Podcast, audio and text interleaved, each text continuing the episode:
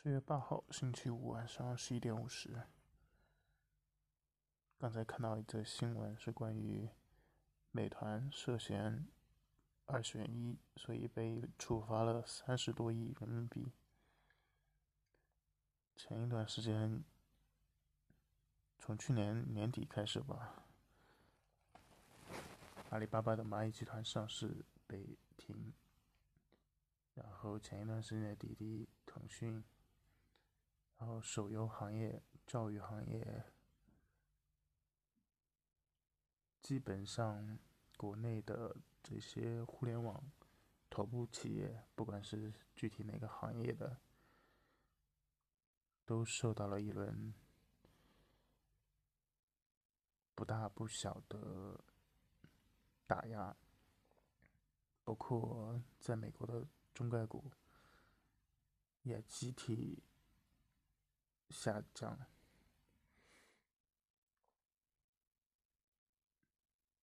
然后，关于这个二选一，其实看起来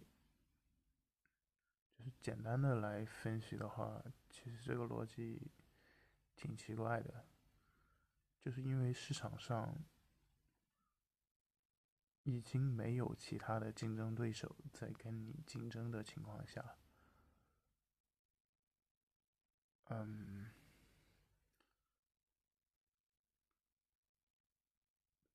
作为比如说美团的话，它有必要去做所谓的二选一吗？因为它本身就是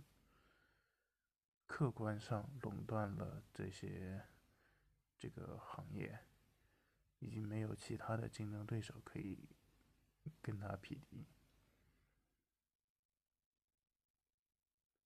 然后。前两天还看到一则新闻，是关于携程，他要求一些商家线下的酒店不跟另外一个平台，一个比较小的平台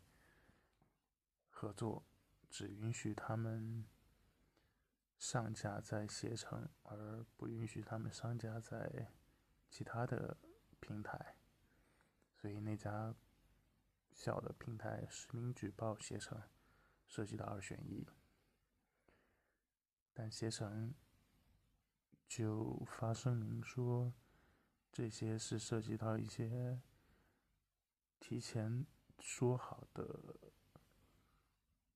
假期安排，就是说有一些假期活动的酒店。是允许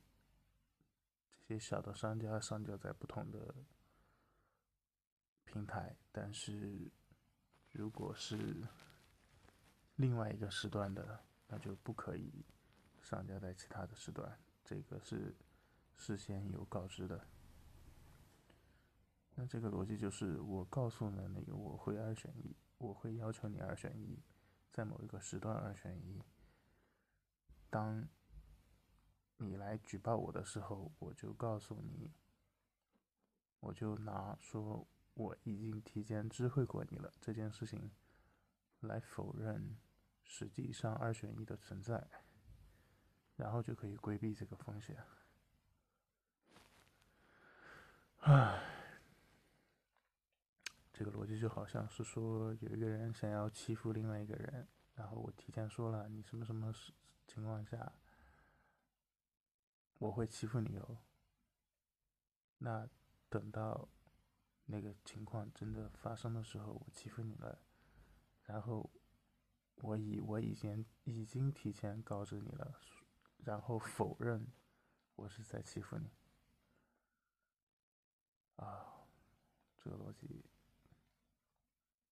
实在是太奇葩了。至少除了美团。今天被发的消息，并没有听到有关携程被处罚的新闻。